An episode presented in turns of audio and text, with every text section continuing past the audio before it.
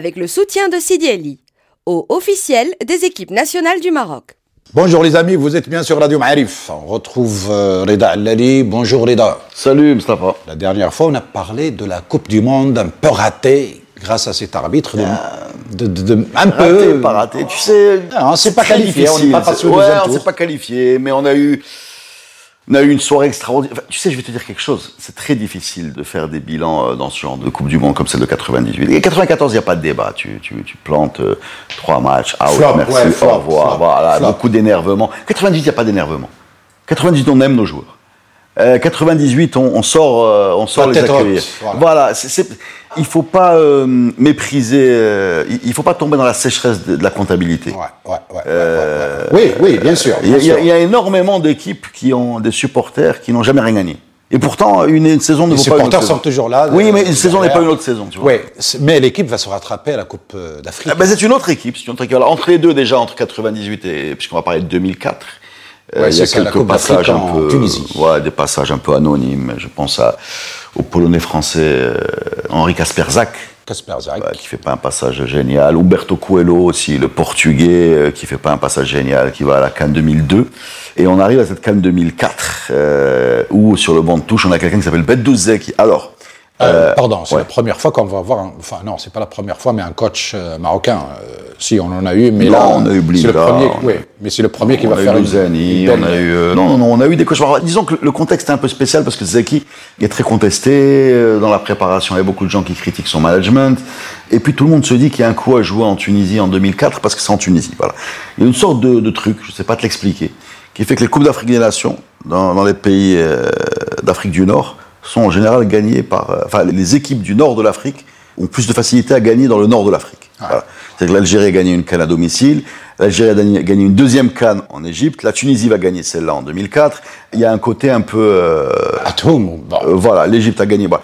Je sais pas, les joueurs se disent plus à l'aise. Est-ce que c'est un problème de, de- de- de terrain peut-être à l'époque? De climat aussi, de attention. climat, euh, enfin, l'humidité quand on En va tout cas, jouer en. Tunisie, c'est un peu jouer à domicile. Alors moi, je vais essayer de te raconter cette canne sans regarder trop mes notes, parce qu'en fait j'y étais. D'accord. Tu étais présent sur le lieu. Ouais, et ça donne une autre perception de la compétition. D'accord. Dans, quel, sens? Dans le sens où tu vois les joueurs tous les jours. Ouais. On est quand même dans un monde, en 2004 encore, où l'accès aux joueurs n'est pas l'accès aux joueurs qu'il y a aujourd'hui. C'est-à-dire que tu vas voir le coach, tu as un journaliste marocain, tu as crédité, et tu te mets d'accord avec lui. Les journalistes marocains se mettent d'accord avec le coach en disant à quelle heure on peut les voir. Il te dit, voilà, j'y match. Tu vas à l'hôtel à midi, et à midi, ils sont dans le hall. Et là, tu as, euh, avant le déjeuner par exemple, tu as, tu prends un café, et chacun, voilà, chacun ensemble. choisit avec qui il veut jouer, la télé fait ses images, les, les radios font les sonores, les gens de la presse écrite se posent, et là tu vas avoir euh, un peu tout le monde qui crée des liens, et c'est tous les jours. C'est tous les jours. Ce n'est pas comme euh, aujourd'hui, si tu veux aller, euh, par exemple, en Coupe du Monde, tu vas être limité à, au, vraiment au moment pour la presse, qui sont des moments très encadrés, des conférences de presse avec euh, Il y a, une il y a question. plus voilà. ce contact direct. Et je peux te dire une chose aussi. C'est peut-être important aussi. bon, déjà, c'est des gars qui ont à peu près le même âge que les journalistes. On est dans la même génération. tu vois. Euh, deuxièmement, c'est à peu près la même culture. Et, et troisièmement, ça leur fait plutôt plaisir de voir arriver les journalistes parce qu'il y a 20, 30 journalistes. Ils sont 20, 30 depuis trois semaines enfermés.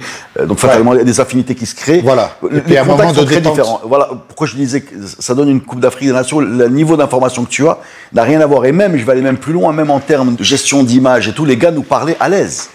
Les gars nous parlaient à l'aise. Euh, Il n'y a pas cette pression. non, non, non, non, non. Il y avait une façon de communiquer qui n'était pas. Il y avait une confiance. Il n'y avait pas d'angoisse sur euh, des propos déformés, des machins, etc. Bon, on est, on est vraiment dans un, dans un autre type de rapport. Et dans cette équipe, il y avait un jeune qui s'appelait El Gregui à l'époque. Oui, alors il n'est pas si jeune, hein, attention. Euh, El Gregui, il est, il est là, effectivement. euh, il a un rôle important. Pourquoi? Parce que El Gregui, c'est quelqu'un qui, effectivement, a grandi. euh, il faut écouter notre podcast sur lui.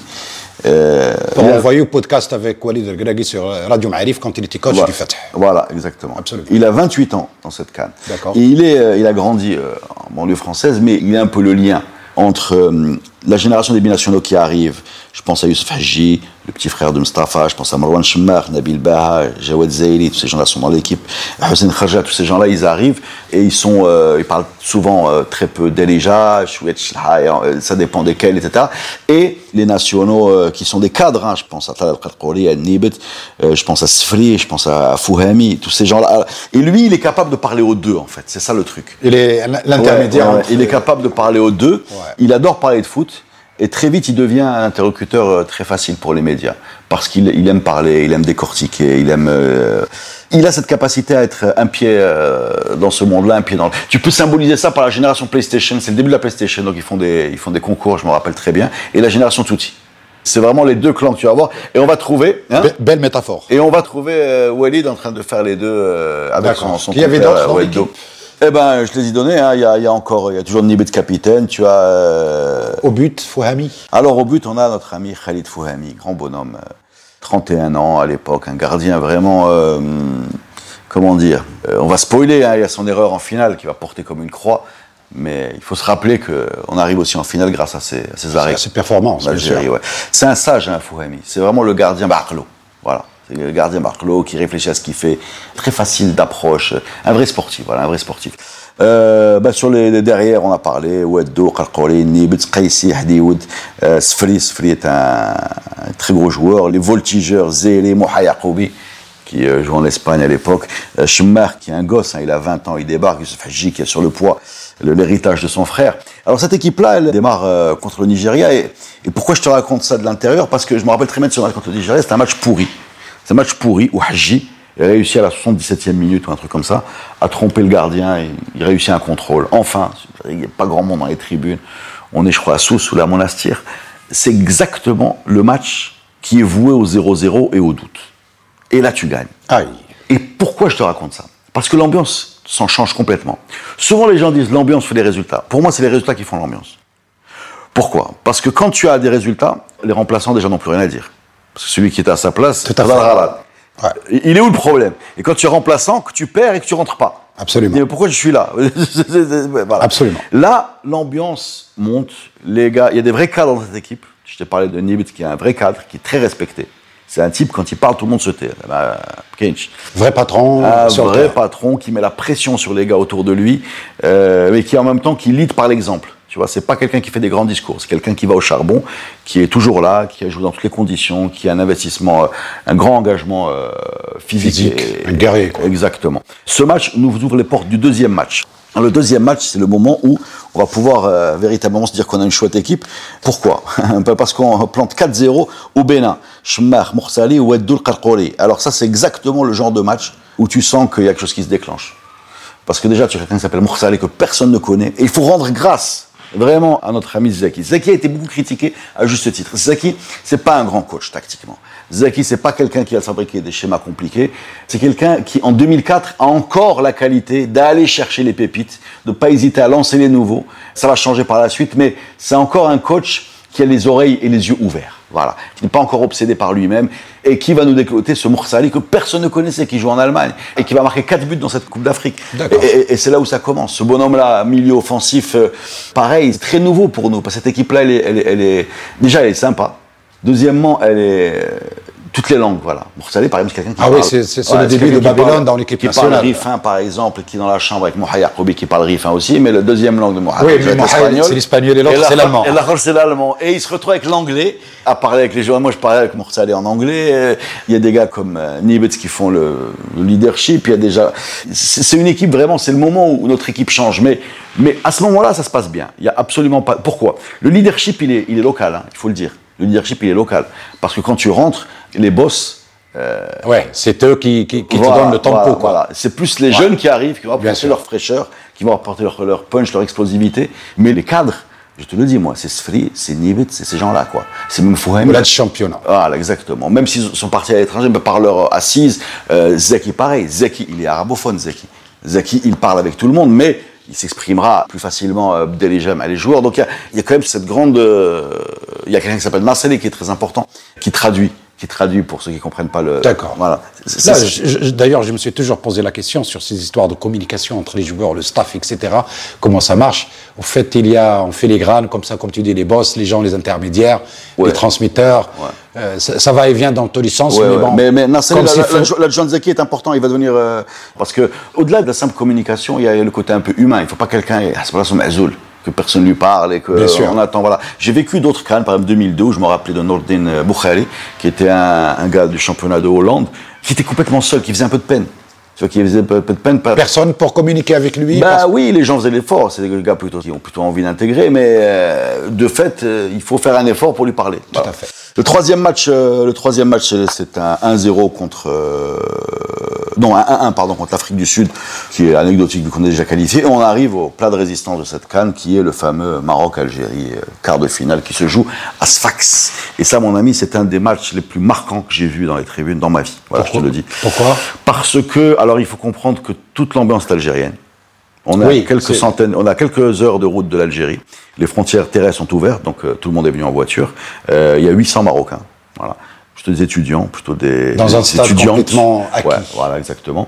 Bon, c'est pas, c'est pas méchant, hein, c'est pas. Non, non, c'est- juste pour dire euh, où euh, ça se passe. sport, foot, euh, soutien d'équipe, c'est normal. Il y, a, il y a cette pression énorme, hein, énorme. Et c'est drôle, hein, parce que les Algériens et nous, on était dans le même hôtel en Tunisie et, et, et on rigolait, on passait des bons moments. Et que quand on est arrivé à ce match, on a senti la- que la tension montait. Ah, c'est normal, c'est le moment fatidique. Euh, Il y a ce but, il y a ce but, cette ouverture du score. Alors première mi-temps, elle est plutôt équilibrée. Deuxième mi-temps, l'Algérie marque très tard. Comment elle marque l'Algérie Elle marque avec une blessure Talal Khatrouli qui met du temps à sortir ou à être remplacé. Il fait signe au banc de touche. Il dit on va, il, il faut sortir. sortir. Bim, il sort pas. Ballon contré, centre de la tête. Et bim, c'est le 1-0. Et, et- et là, c'est une fête de malade dans les tribunes. C'est une fête de malade dans les tribunes. Alors je t'explique un truc. Bah oui, tout le, tout le stade explose. Bien sûr, tout le stade explose. Euh, il faut savoir que dans les tribunes de presse, d'habitude, on te demande d'avoir un minimum de, pas de tenue, mais disons de pas être un supporter. Voilà. Là, évidemment, les Algériens se lèvent, s'embrassent et tout, c'est humain. Euh, Normal. parce qu'on va faire pareil dans 10 minutes plus tard, donc on va pas leur, on va pas leur jeter la pierre, mais on est abattu. Euh, y a, On était à combien de, de la fin du match là? Bah, je crois, une dizaine de minutes. Hein. Wow. Je, je te donne exactement le moment de Charad marque à la 84e. Voilà. Waouh. C'est un deuxième match qui commence là. Shabbat matériel à 84e. Et, et dans la foulée, alors ça on le voit pas à la télé, on le voit. Sur la reprise, les Marocains tapent le poteau. On le voit pas parce qu'il y a des fumigènes. On le voit pas parce qu'il y a des fumigènes, mais il y a une égalisation qui est manquée. Et je sais même pas si elle est passée à la télé. Je sais même pas si elle le ralentit. Parce que dans la folie de célébration des fumigènes, on voit pas ce qui se passe. Mais nous, je me rappelle parfaitement que juste après, il y a eu une, une occasion énorme. Et on s'est dit, voilà, ils ont marqué à la 84e minute. On a loupé l'égalisation, c'est fini. Et là, bah, c'est la, la magie du foot, quoi. Il va se passer, euh, il va se passer ce qui va se passer. C'est-à-dire Qu'est-ce une qui se équipe passe qui, bah, une équipe qui bascule vers l'avant, une équipe qui prend euh, tous les, risques, risques. une équipe où Nibet devient plus ou moins avant-centre, Weddo est devant, tout le monde est devant. Wow. Euh, il reste euh, rien, quoi. On a la 92e minute. Euh, Moha si je me rappelle bien, déborde, centre en retrait. Nibet loupe la balle, alhamdoulilah. Elle arrive à Chemmer, qui fait un contrôle, tu as l'impression que ça dure, ça dure deux heures. Le contrôle de Chemmer, il dure deux heures. Pendant Wow. deux heures, tout le monde se dit. Qu'est-ce qu'il va faire Mais tire, mais tire, mais. Et là, bim, c'est l'égalisation. Wow. Et là, c'est incroyable l'égalisation, parce qu'elle éteint le stade. C'est quand on te parle de clim, d'éteindre le stade, Ouais, etc. ouais, ouais, ouais. Là, là, on l'a vécu. C'est-à-dire que les 800 Marocains, Atzmanahum. Tu vois, c'est-à-dire- Silence total Silence dans tout le total, stade. voilà, voilà. Et tac, le petit- Et donc, on va aux prolongations, mais comme souvent dans ce Bah, c'est cas-là. l'assassin qu'on bute à... Alors, alors, alors euh, comme souvent dans, ce- dans ce cas-là, euh, l'équipe qui égalise a l'avantage psychologique, l'autre euh, a pris un coup sur la tête. Il y a deux buts qui sont marqués dans les prolongations par Haji et Zahiri. Euh, chose très importante. Ce match, les prolongations et la fin du match, il y a eu des énormes heurts entre la police tunisienne et les supporters algériens. Waouh. Et d'ailleurs. Bah oui, ça s'est très mal fini, très très mal fini. Il y a plusieurs versions, plusieurs versions. D'ailleurs, à l'époque, il y avait même des rumeurs de, de- de blessés graves. Je ne crois pas qu'il y ait eu des blessés graves. Mais ce que j'ai vu moi, ce que j'ai vu moi, c'est qu'il faut savoir que depuis le début de la CAN, les Algériens, on était à Sousse. Sousse, c'est une ville balnéaire. Ouais. Voilà, c'est la plage. Ouais, c'est la plage. C'est comme. euh, Bah oui, c'est très connu. voilà. Et les supporters euh, algériens étaient installés là-bas. Il y avait avec des petits comportements un peu turbulents. Mais personne n'intervenait. On a eu l'impression, moi l'impression que j'ai eue, c'est ma lecture. C'est qu'à partir du moment où le deuxième but marocain a été marqué, à partir du moment où c'est bon, les Algériens vont partir chez eux, ils se sont fait taper dessus par les flics euh, tunisiens. Voilà, voilà comment j'ai Ah, vu une les sorte de revanche. Mais chez ça fait une radine, radine. Ah, on y va, bing. Et quand on est parti sur le parking, d'ailleurs, on a trouvé énormément de voitures algériennes avec le pare-brise arrière cassé. Waouh. Tu vois? C'est vraiment C'est- c'est- C'est-à-dire, allez-y. Mais il y avait des, des ch- des scènes très violentes. hein. Il y avait des scènes très violentes. C'était pas très joli à voir et c'était pas une attaque des hooligans, plus une Un règlement de compte un- entre, euh, entre non, le non, plus, des, des- des- des policiers tunisiens qui ont un maintien de l'ordre un peu extrême. En tout cas, c'est comme ça que je l'ai vu. Et, C'est et- et dans cette sur ambiance-là. Ben- on est sur Ben Ali, hein. Euh, oui, oui, ben, ben, en tout cas, j'ai pas compris ce qui a déclenché cette, parce que euh, ils étaient en train de perdre. Peut-être qu'il y a eu des, j'étais au stade, hein, donc euh, peut-être qu'il y a eu des choses lancées sur le terrain. Mais en tout cas, bon, en résumé, tribune vidée, ça se termine devant les tribunes vides. Je crois même dans la retransmission, on voit pas les tribunes dans la fin du match. On gagne 3-1, on rentre, c'est la fête. Alors deux têtes, c'est l'anniversaire de Nivets qui est dans les vestiaires. Et à l'époque, je te parlais des rapports qu'on pouvait avoir, on pouvait on pouvait faire l'anniversaire du capitaine de l'équipe du Maroc avec les journalistes. Voilà, c'était le genre de choses qui était possible d'aller au Slimali, ou- On arrive à la demi-finale. on arrive à la demi-finale. Alors là, d'un seul coup, c'est drôle parce que la, la demi-finale, c'est le début des vols du Maroc. Donc on voit arriver, euh, Ah. on voit arriver les supporters. Enfin. Et c'est un petit stade de Sousse qui était complètement vide pendant les trois quarts du premier tour, qui voit arriver des, des cohortes de Marocains. Donc c'est cool, on voit nos potes arriver. Cla- classique, hein. Et on, classique. Est, on- Et on on- est calme là, etc. et c'est un, ça- un 4-0 monumental avec Contre euh, qui contre le Mali. Il y a aucun match, il y a aucun. C'est l'euphorie. Les Marocains sont dans les tribunes, ils sont arrivés. Il y a des vols qui sont organisés. Euh, le Mali, euh, le Mali coule. Voilà, le Maroc est qualifié. Le L'équipe Maroc en. À l'aise, Mortali est sur un nuage, Youssouf Hadji. Enfin, c'est- l'euphorie. C'est totalement l'euphorie. C'est le genre de match que tu gagnes par. euh, tu as l'impression que c'est écrit dans, dans l'ADN du match. Voilà. Et, et tu te qualifies pour la finale qui va se jouer à Tunis. Et là- Et là, ça change complètement parce que euh, on va faire nos balises et on n'est plus à Monastir tranquille. Il y avait des journalistes à Monastir, d'autres à Sousse, c'est deux villes très proches. Plage, et là, tu arrives, en, en- tu arrives À la capitale, à la capitale. Et là, tu sens, mon ami, qu'il va falloir être très fort pour sortir la coupe de cette ville. Et oui, contre la Tunisie, bien sûr. Déjà, le rapport avec les Tunisiens. Alors, il faut que tu comprennes une chose très importante quand tu es dans une canne, c'est qu'au début, Nsamrebi. Nsamrebi, là, le Nigeria, dès que tu es Samhak. Ok. معاك mais c'est normal hein, ce que je disais pas Normal. بخيدي معشان احنا خوت معشان يلا جيبوها الاولاد وداك الشيء et tu arrives et là l'ambiance elle change Oula. tu es en finale contre la Tunisie et là mon ami là où tu mets le là où tu mets les pieds tu sens là alors c'est fou parce que Oui, il y a beaucoup plus de pression Pardon, pardon. Ouais. déjà, Tunis, c'est la capitale des deux grandes équipes tunisiennes. Ils ont un public assez. Oui, mais je vais te dire bizarrement un truc qui va peut-être te surprendre. Il n'y avait pas tant de pression que ça au stade de Rades. La pression, tu la sens plus à l'hôtel, tu la sens dans l'appareil sécuritaire qui est autour de l'équipe, tu la sens dans une espèce d'œil que tu as collé dans le dos, tu la sens beaucoup plus là que à Rades. Rades, c'est un stade, Un stade, ouais, fait une grande piste d'athlétisme, et quand ils encouragent, ils encouragent. Quand ils, euh, ça n'a rien à voir avec la pression de malade que tu, tu as pu avoir à Sfax avec les, les Algériens, qui n'étaient même pas chez eux, ou toute proportion gardée avec l'Égypte, quand tu vas jouer en Égypte au stade olympique du Caire, là, mon ami, tu ne veux sens, là. Voilà. Par contre, là-bas, on est dans quelque chose de politique, tu vois, tu as le, le tifo avec euh, Zine Abidine Ben Ali qui monte au début du match. euh, et tu vois, il faut le dire aussi, une équipe de Tunisie qui est passée avec euh, beaucoup d'aide, quoi. Une demi-finale, je pense, contre le Sénégal, qui est un petit peu scandaleuse au niveau de l'arbitrage. On sent que tout le monde veut que cette Tunisie gagne, tu vois. C'est une Tunisie aussi qui a sur le terrain deux joueurs naturalisés qui s'appellent Clayton, l'arrière gauche, et Santos, qui sont tous les deux brésiliens. Aujourd'hui, tu ne peux plus faire ça. Aujourd'hui, la FIFA a changé les, les règlements suite à ce genre de, La- voilà, euh, pas seulement, mais Qatar aussi avait essayé de naturaliser des, Des joueurs, des euh, Brésiliens. Aujourd'hui, pour avoir une nationalité sportive dans le foot, euh, c'est pas le cas dans le hand, dans le foot, tu dois avoir soit 10 ans de séjour dans le pays concerné, soit un de tes quatre grands-parents. D'accord. Il faut rappeler quand même aux gens que la nationalité sportive, c'est pas la nationalité. Enfin, c'est- une, Une autre procédure. bah, ouais, enfin. en fait, tu- tu- on on va te demander euh, pour euh, le pays, parce qu'un pays peut décider que un Brésilien est tunisien. D'accord. Ce n'est pas pour autant que la FIFA l'autorise Va le reconnaître aujourd'hui. comme, euh, Voilà, c'était le cas en 2004, ce n'est plus le cas aujourd'hui. Elle va lui demander est-ce que tu as un de tes quatre grands-parents pour avoir une histoire, ou est-ce que tu es dans ce championnat depuis 10 ans, euh, D'accord. de, de façon, enfin, ou dans, dans cette Ce qui- ville, ce qui- de façon à avoir, voilà. Ce qui explique les binationaux maintenant qui rejoignent l'équipe nationale, c'est-à-dire ils doivent. Les binationaux, les binationaux qui rejoignent l'équipe nationale, la question ne se pose pas parce que chez nous, à partir du moment où ils ont un passeport marocain, ça veut déjà dire qu'ils ont un parent marocain. Absolument. Voilà, donc déjà, on, on est- D'office. euh, euh, voilà, donc, donc déjà, nous on rentre dans ces critères-là. D'accord. Euh, donc cette, cette finale-là, elle est très rageante, elle est dramatique dans ses premières minutes, vu que la préparation émotionnelle de l'équipe a été loupée. Il y avait des problèmes. C'est moi, je me rappelle être, allé à l'hôtel des jours. On était bien dans notre petite ville de, tu vois, Sousse, moi, là, on arrive là-bas. L'hôtel déborde. Il y a du monde partout. Il y a des problèmes d'invitation. Tout le monde veut des tickets, les invités, les tickets qui y a déjà, le même genre de problème. Les joueurs sont vexés. Ouais, j'ai fait 1000 tours sur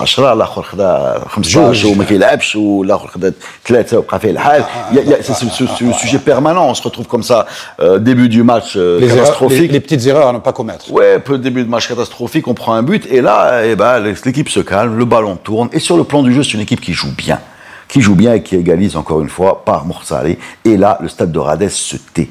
Asrel. Ça, on a vu ça. Douche, douche froide. Douche froide. Et là, on se dit, voilà, on est revenu, on a fait le plus dur. On a fait le plus dur. Maintenant, on est revenu au presque- score contre l'équipe à domicile. Ouais. C'est eux qui vont douter. C'est pas nous. Tu vois, nous, on est. Malheureusement, euh, tout le monde connaît la suite. Le, deuxième but marqué en deuxième mi-temps suite à une erreur de main de Fouhemi. Fouhemi, alors je le répète, euh, j'ai dit un peu au début de podcast, mais je le redis maintenant, qui était aussi héroïque contre l'Algérie. Parce que regardez contre l'Algérie. Alors autant le, poteau potentiel de Schmer, on le voit pas bien, on sait pas très bien ce qui s'est passé dans cette action qui est même pas sur YouTube. Autant l'arrêt de Fouhemi qui évite le 2-0 il est bien filmé.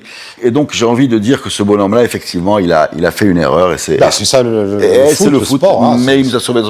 Et c'est vraiment la, la cruauté de ce sport, la cruauté de ce poste, où les erreurs, euh, bah, c'est le- c'est le gardien qui encaisse. voilà. Et donc, on rentre avec une deuxième place de cette canne euh, tunisienne. Triomphalement.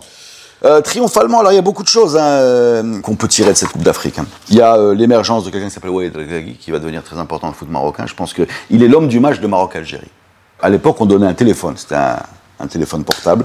On donne un téléphone au. C'est ce sponsor-là qui donne un téléphone à un joueur, euh, l'homme du match.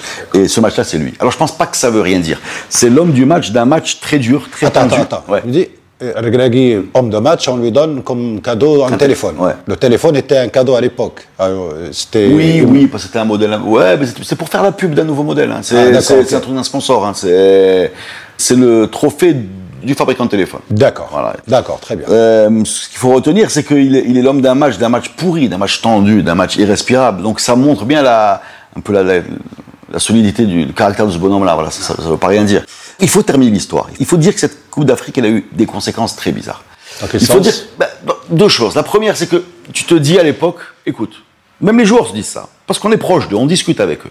On n'est pas euh, dans, ils sont pas dans une bulle. Hmm. C'est pas une conférence de presse. non, c'est pas, c'est pas une conférence de C'est même pas, tu prends même pas de notes. Guess tu prends un café, là tu dînes et tu discutes. Et qu'est-ce que tu entends?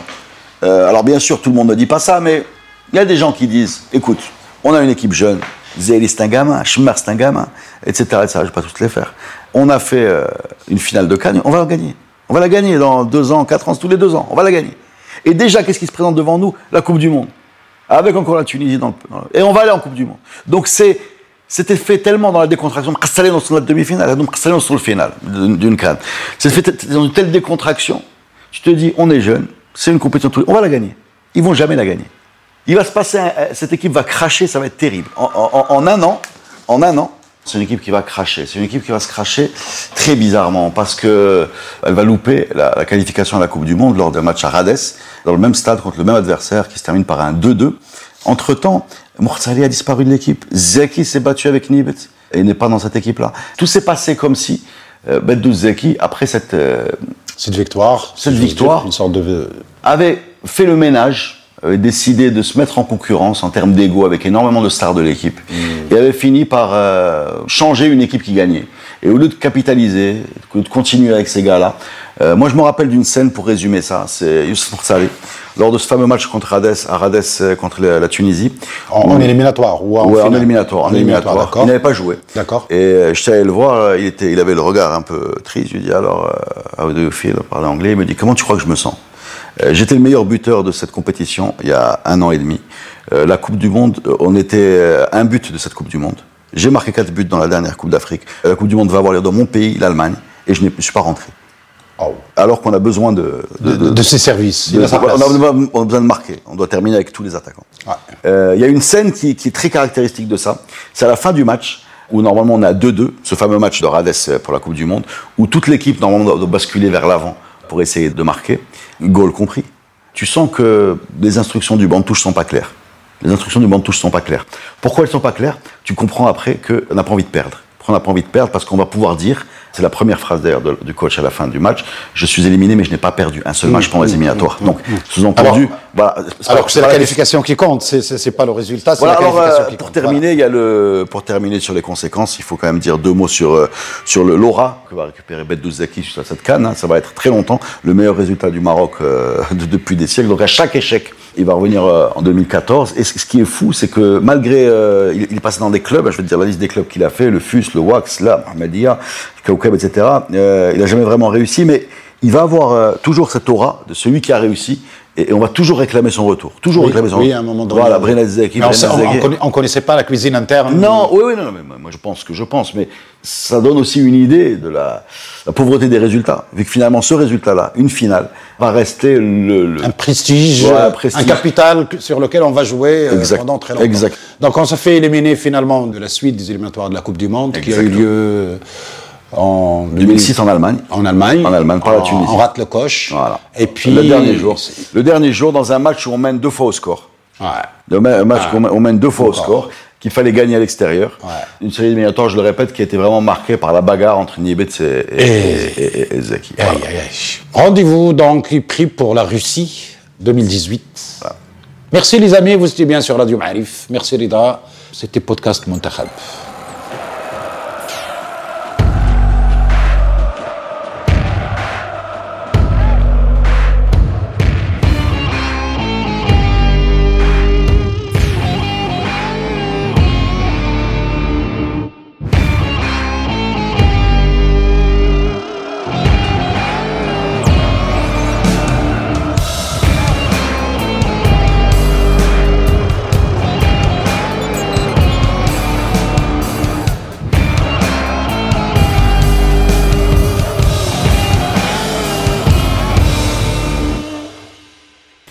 Avec le soutien de Sidi Ali, au officiel des équipes nationales du Maroc.